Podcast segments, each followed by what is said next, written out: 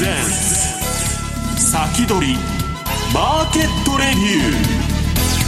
ー。こんにちは石原潤です。リスナーの皆さんこんにちは。津田まりなです。この時間は楽天証券プレゼンツ先取りマーケットレビューをお送りしていきます。パーソナリティは現役ファンドマネージャー石原潤さんです。はいよろしくお願いします。よろしくお願いしますそれでは今週のゲストご紹介しましょう。楽天証券株式デリバティブ事業本部長の土井正嗣さんです。こんにちは。よろしくお願いします。よろしくお願いします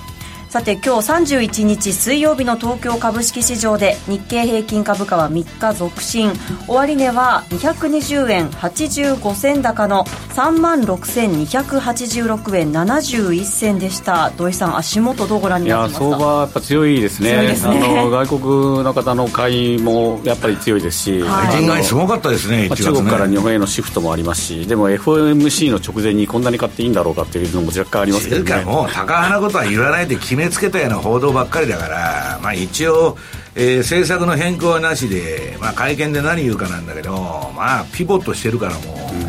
うん、まあ高、あんまりその引き締め的なことは言わんだろうと思う。いう話になっちゃってるんですね。かなり楽観的な雰囲気は高まってますね、うん、まあ、でも相場上がっているので、はい、あの非常に雰囲気はいいです、はい、この後じっくりと伺っていきたいと思いますさてこの番組は YouTube ライブでも同時配信しています。動画配信についてはラジオ日経番組サイトからご覧いただけます。そして番組ホームページからは随時質問など受け付けています。番組宛てメール送信フォームからお寄せください。それでは番組を進めてまいりましょう。この番組は楽天証券の提供でお送りします。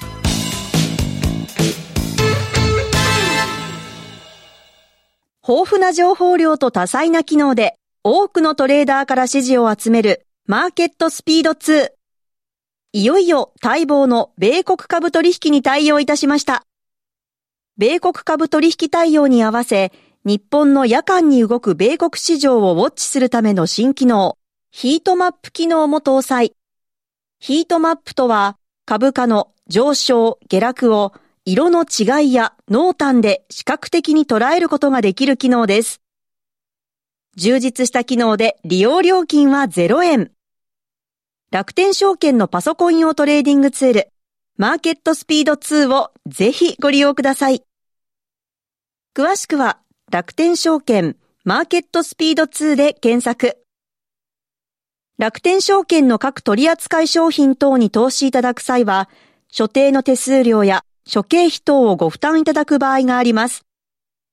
また、各取扱い商品等は、価格の変動等によって損失が生じる恐れがあります。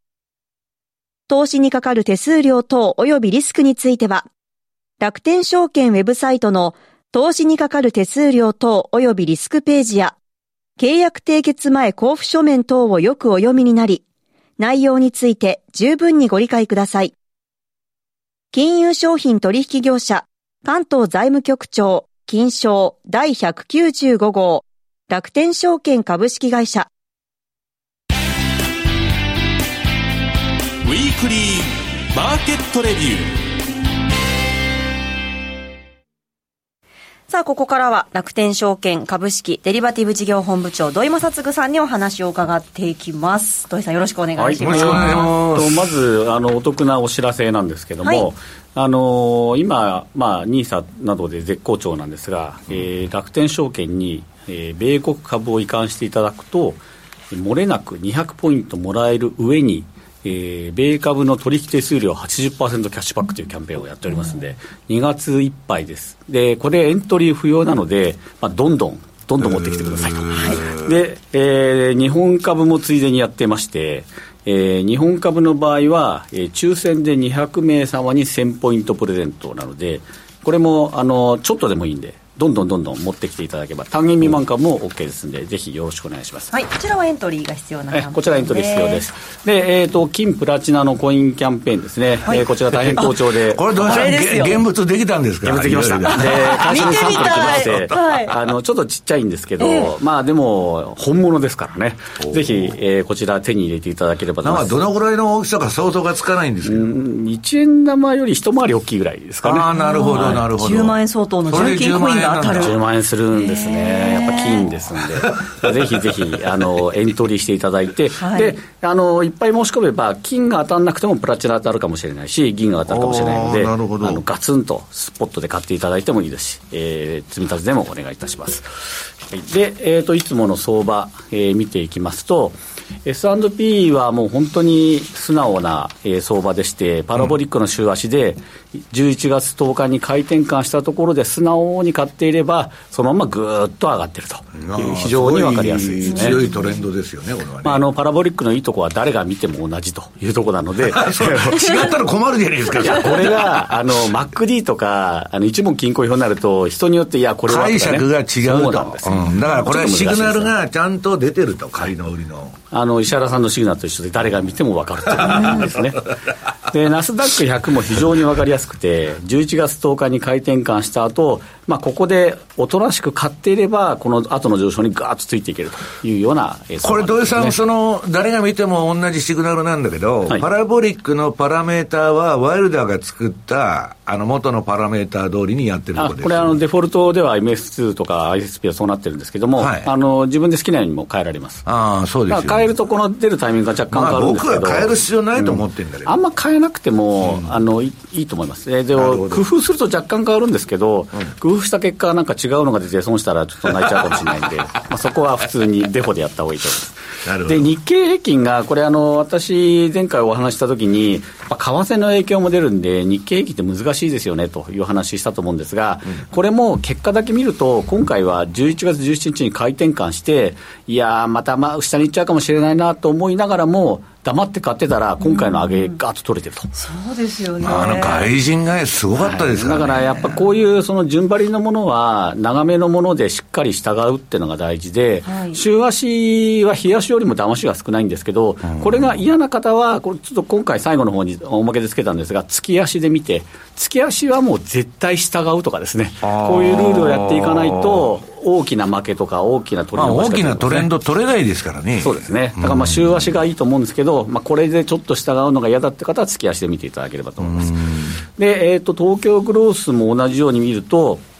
これちょっと難しいですね、やっぱり日本のあのちっちゃい株は、あの業績がちょっと上がったり下がったりもありますし、為替の影響もあるし、ちょっと相場の目先がどこに行くかにもあるんで、一応、買いシグナルは出ているんですけど、まあ、日経ほどあの、まあ、外人さんがガーッと買ってきてるわけじゃないので、まあ外人買えませんからね。ちょっとちっちゃすぎて買えないんですよね。で、逆に悪いのがハンセンなんですが、はいハンセンは本当に、まあ、お金が逃げてるのがこのチャートもわかると思います。で、ずーっと、あの、下げトレンドで、で、1回だけ1月5日に回転換して、で、また2週間後に、それ土手になっちゃったえ土手になっちゃった。いや、これ、土井さん、97年の香港返還の時のレベルに戻っとるんだって。あーまあ、え実際に。97年ですよ。あのイギリスの時は良かったんですけど、その後だんだんだんだんきつくなって、またあのスパイ防止法も取ったりしたので、えーもっとあんま状況は良くならないのが続くのかなっていうのは、あの全般的にも見えますし、えー、と世界的にそのお金をアロケーションする方々が、まあね、年が明けるとこう決めるじゃないですか、その時に、じゃあ中国減らして日本増やそうとかって決めたら、淡々とやってくるので、淡々と売られていきやすい。ここね、今、世界一マネーロンダリングに厳しい市場なんだって。あー。あの習近平のあの汚職撲撲滅運動で、だから、あのある程度市場っていうのはアングラマネーもどこの市場も入ってんだけど、まあそういうのがもう全然ないみたいなね。まあ、それで半分こうあの豊かになってきたところもあるんで、そこを切っちゃうと、うんまあ、なかなか使いにくいし、中国の方も実はこっそり使ってたのに、まあ水がきれいにななりすぎて魚が おらんようになったことだと思う。まあ、それもある かもしれないですね。で、今日はこの辺も全部含めまして、はい今あの、いろんなところで話題の NISA。新 NISA で、新 NISA をどう使うかというのをお話を、まあ当然、正解っていうのはないんですけど、まあ私なりなにこう使うっていうお話をしたいと思います。で、まず、新旧 NISA の比較表なんですが、えーこちらは楽天証券の中ではあの使ってる図なんですけども、まずあの枠がすごい増えてますよね、ええ。1年間で120万の一般 NISA で積み立て NISA40 万っていうのだったのが、えー、と1800万人増えたと。で、積み立て NISA は1年間120万で、成長投資枠、あ、積み立て投資枠ですね、成長投資枠が240万なんですけども、えーちょっと注意しなきゃいけないのが、あの、内数っていうのがあるんですね。えーと、成長投資枠は1200万なんだけど、1800万のうち数ですと。ということは、残り600万は積み立て投資枠使わなきゃいけないっていうのがちょっとツボなんですよね。で、もう一個は、あの、期間が長くなったと。今まで一般 NISA 5年っていうのは、これ、本当に大きなデメリットだったんですけど、これがなくなって、いつまでも持てるようになったんで、特に若い方にとってのメリットがものすごく上がってきたと、でこれがメリット。それからあのいつでも口座開設できるとか、まあ、いつでも使えるっていうのは高級化された、これもずっと金融機関が言ってたんですけど、はい、いつなくなるか分かんないような制度ってやってられないだろうということだったんですが、高級化岸田さんが後で増税とか言わないでしょうね、本当そこはないと信じたいですよね。はい、で、えーと、これを踏まえて、じゃあどう使うかっていうのが次のページなんですけど、まあ、先ほどちょっと言いましたが、最大1800万使い切るためには、積立投資枠って、まあ、要はあの投資とかで毎月積み立てたりするようなところで、600万円使わないと1800万使い切れないと。うん、だから成長投資枠で株だけ買いたいっていう人は1200しか使わないので、ちょっともったいないんですよね。うん、だから1800使いましょうと。そのためには600万うまく使いましょうと。で、積み立てていくと5万円毎月積み立てていって60万だったら10年間。10万円だったら5年かかってしまうと。だから時間かかるっていうことですよね。で、でもう一個 NISA のこうメリットでもあるけどデメリットが、あの運用期間は無制限になったものの、うん、利益に課税されない代わりに損もなかったことになるんですよね。で、他と使えないと。だから100万円投資して30万になっちゃっても、この70万は、まあ、損益通算できないと。で、なかったことになるんで、これが実は痛いと。で、なんかどこにも使える、配当でこんなにもらってるのに、こっちと合算できないよってことになるんで、この辺が要注意。で、もう一個は、今まで一般 NISA 5年だったんで、5年とか10年以内に大体市場ショックってあるじゃないですか、ガツンと下がる、はいはいはい、でその時に、えーとまあ、今までだったら5年が終わっちゃったから、はいとかって出ちゃうと。その時にまあ損もなかったことになるんで、それは困るということだったんですけど、やっぱりこの運用期間が無制限になっても、年齢が上の方にとってみると、うんガツンとなった時にやっぱりお金必要になるかもしれない。というところで見ると、50歳以上ぐらいの方にとってみると、やっぱりあの現金化することとか、あのリスクを分散しなきゃいけないっていうのは同じだというのが注意点。で、3つ目があんまり知られてないんですけど、はい。えー、外国税額控除っていうのがないんですね、まあ、簡単に言うと、アメリカで配当をもらうと10%源泉取られちゃうんですけど、うん、で日本の普通の配当の20%と合算できて、それが10%返ってくるんですよね、確定申告すると、うん、その外国税額控除っていうのがあるんですけど、それがない、なぜかというと、日本で税金取られないから、外国で取られた分も知りませんよということになっちゃう。だから、えーと、今、すごく売れている外国株の高配当株とか、高配当 ETF は、実はちょっと損すると。ですよね、なんか税金分損したような感じになる。それと加えて、配当金もあの非課税とはいえ、NISA の外に出ちゃうので、ええ、本当は配当を払わないでぐいぐい成長する株の方が NISA 的には儲かるし NISA の枠をフルフル使えるということになるので、まあ、配当なんか出さんと自社株買いばっかやってくれるような企業が、まあ、アメリカの成長企業の方があのリターンは良くなると。だから10年以上持てるんだったら配当よりも成長株のがいいですよっていうのがツボなんですね。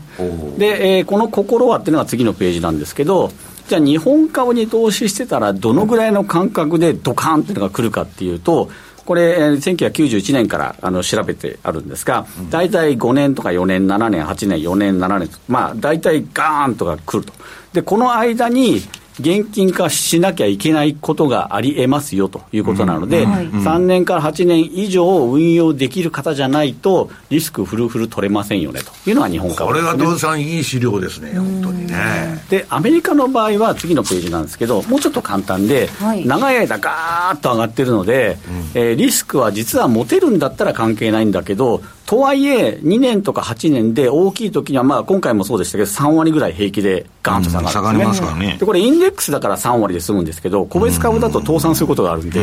これは結構痛いそうですよね。ここの2年から8年の市場ショックをどう乗り切るかっていうのを考えていきましょうと。で、えーと、皆さんが今、NISA で買っている銘柄がこれに合ってるかどうかっていうのを見るのが次のページなんですが、はい、これは楽天証券の買い付けデータですね、はい、えーと、新 NISA になってから買っているものが次のページなんですが、投資信託は、えーまあ、いわゆるオールカントリーっていうものが よく売れてるんですね。名前がいいんですよ。オールカントリーだから世界中買ってて、もうリスクも分散していいでしょっていう感じの、まあ、マーケティングの勝利っていうんですよね。で、そこでよく売れてると。それから S&P はまあ当然パフォーマンスがいいって売れてるんですけど、はいあとは、あの、高配当ものっていうのが外国株でよく目立ってるんですよね。えええーバンガードの米国高配当株とか、この黄色いアンダーラインしてるやつ、外国株の売れ筋のところは、SP、あスパイダースのポートフォリオの高配当株とか、アイシアーズのコア米国高配当株 ETF とか、こういうものが売れていると。これ、土井さん、すごい偏ってるじゃないですか。アメリカか、オルカンか。そうなんです。であるいは何これは。まあ、あとインドが入ってるだけじゃん。インドだけ、まだちょっと違うんですけど、本当にオルカンか、米二択あの SP500 二択になってるで、あと、外国株は高配当かうん。で、日本の場合は、なんかこう、成熟した高配当株が多いと。いうところで、ちょっと皆さん、この買い方で本当にいいんですかっていうのが、こまあの土井さん、日本を除くっていうのはね、はいにあの、なんでこんなものが売れとるんですか？これはあの昔からあの MSCI 国債とかっていうような指標で、その日本の投資家が日本のリスクが入った全世界株式買ってもしょうがないので、それ以外のものを買いまし投資みたいな感じになってんだ。で、それが日本投資家向けにこれがよく売れているので、えーこう出てるんですね。で、えー、と本当にこれがいいかどうかっていうのを検証するのが、その次のページなんですが、15ページですね。えー、と過去10年間のパフォーマンスを、えええー比べたこれ ETF で見た方が分かりやすいので、ETF の値段だけ見てみました。で、そうすると、えーと、ナスダック100の ETF999 買ってたら、10年間で7倍なんですね。で、S&P 買っていると、このバンガードの VO っていうのが S&P なんですけど、えー、大体4倍ぐらい。で、高配当を買ってると3倍ぐらいなんですけど、で、高配当株の ETF って大体年1%ぐらい、あの、配当が多いんですよ。ってことは10年間で10%多いだけなんですけど、うんでもあのそれは3倍にしかなってないと、まあ、ししかってことほどないんですけど、まあ、でも300%と700%の違いがでかいですからね。で S&P で見ても4倍なので、じゃあこれが300が310になったところで、400の方がいいでしょって話なんですね。だから高配当株ってよくよく考えると、あんまり成長しないで配当をいっぱい払ってくれる株なんですよ。だから、まあ、低成長株っていうんまあ、その代わり、ボラティリティも小さいと。それがそうでもないんですよね。それが、それはちょっと後でまた言うんですけど、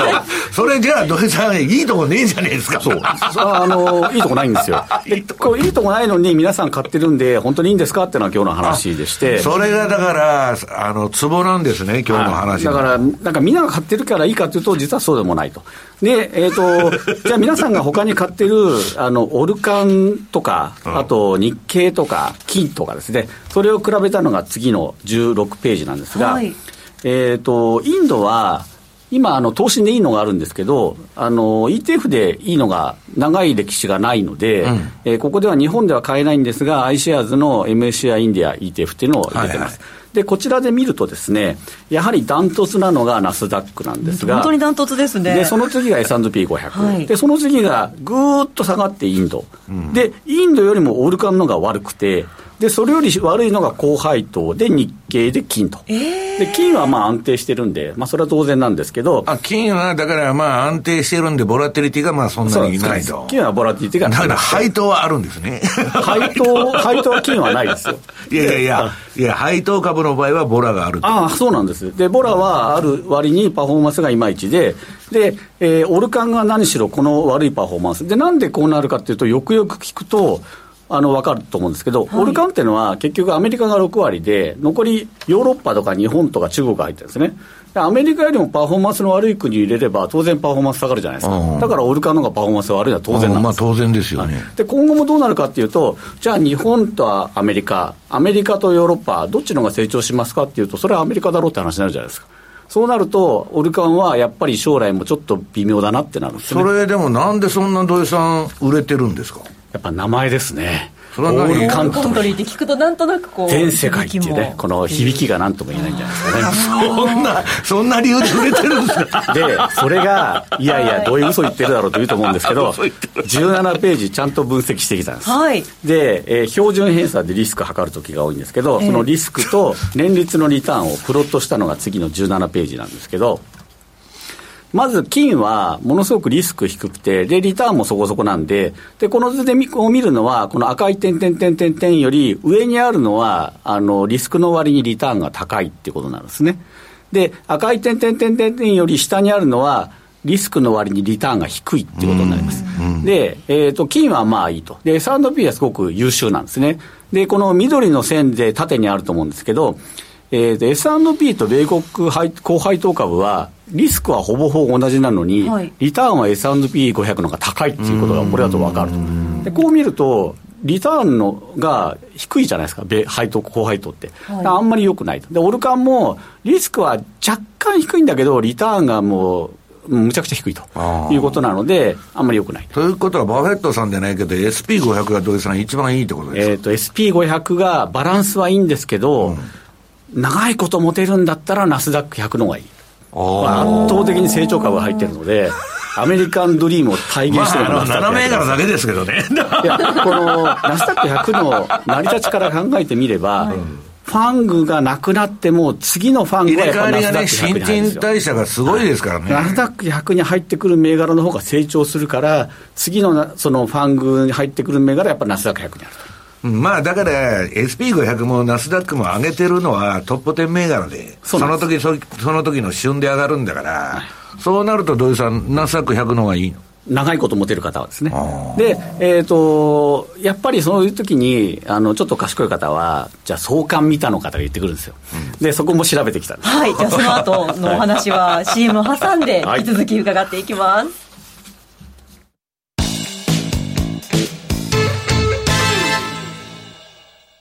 豊富な情報量と多彩な機能で多くのトレーダーから支持を集めるマーケットスピード2。いよいよ待望の米国株取引に対応いたしました。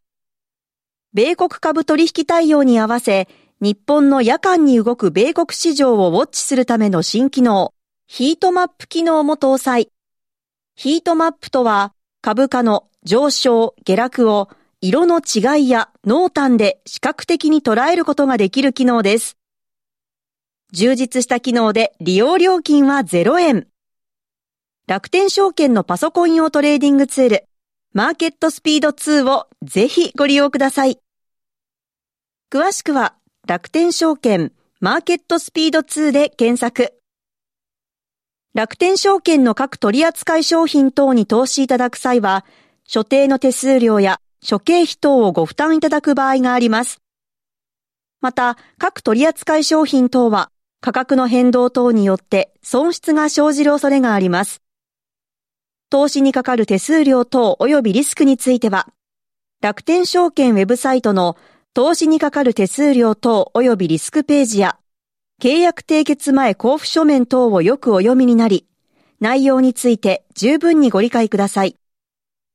金融商品取引業者、関東財務局長、金賞第195号、楽天証券株式会社。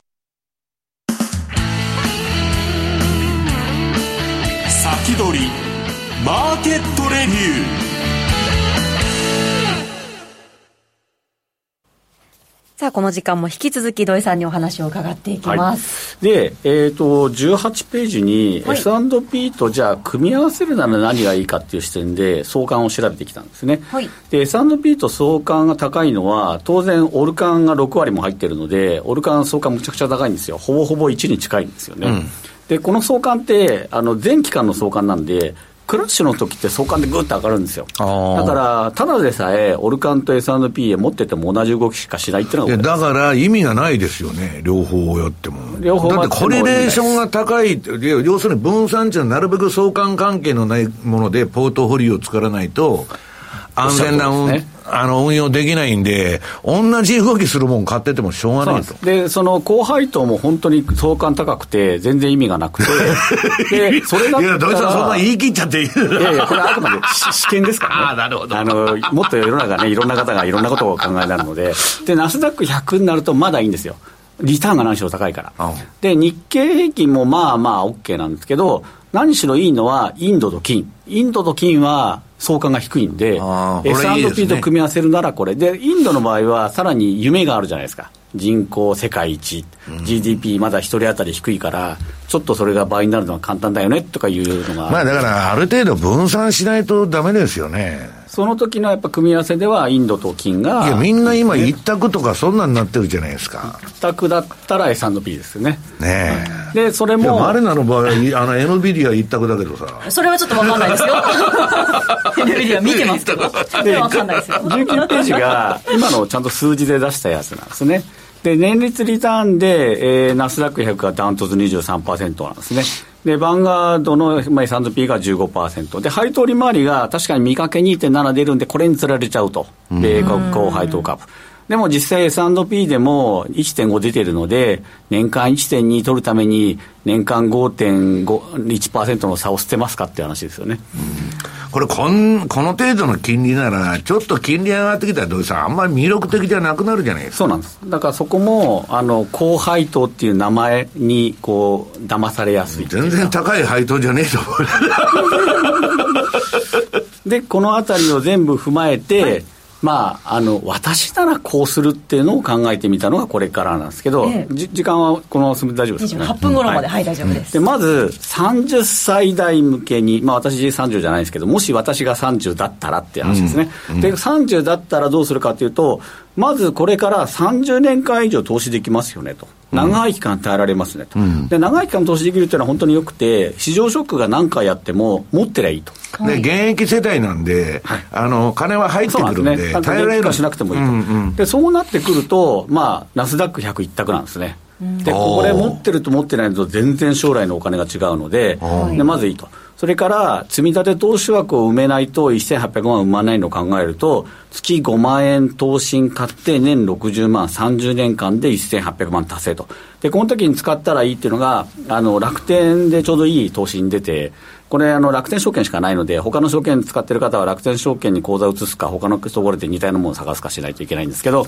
えー、投資信託で、えー、ナスダック100のもの、これ0.2%のコストで買えて、残高も0.05%返ってくるので。これ重要ですよね、はい、取引コストは。なんかあの3本ぐらい出たじゃないですか、はい、あのこれも含めて。えっ、ー、と、6本になりました。あ、6本か。はい。で、いろんなシリーズある中で、ナスダック100をやっぱ選んだ方が若い方はいいと。で、なんでかっていうと、はい、あの、アインシュタインが言った人類最大の発明は複利だと。複利の効果がこんだけあるっていう計算をしたんですが、はい、5万円を年3%だって30年と12万にしかならないんですけど、年20%で運用したら1100万にもなってると。ええーこんだけ増えるんですよっていうのが福利なんですね。逆に、これ、借金考えて、この金利で金借りていたら、返済がこうなるって、そう考えてもマリーなる、はい、分かりやすい。そうですね。積み立てると、最後の方っていうのは30年運用できないじゃないですか。はい、で、それを計算してみると、えー、5倍で12か月30年だと1800万に対して3%の運用で2900万になってる、はい、でこれが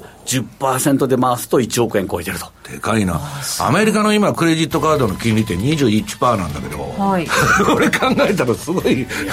そうですね。ぜひこれでやっぱりナスダックだ若い方はナスダックですね。でも若くない方もいると思うんでそのあたりちょっと次の。なるほど、はいはい、このね私ならこうする40代バージョンもご用意いただいてますから。その後また銘柄のお話も延長戦で、はい、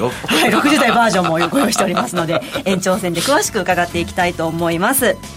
さてあっという間にお別れのお時間です。来週は楽天証券経済研究所愛宕信康さんをゲストにお迎えして FX 特集でお送りします。来週もどうぞお楽しみに。そしてこの後は YouTube ライブでの延長配信です。引き続きお楽しみくださいこの番組は楽天証券の提供でお送りしました。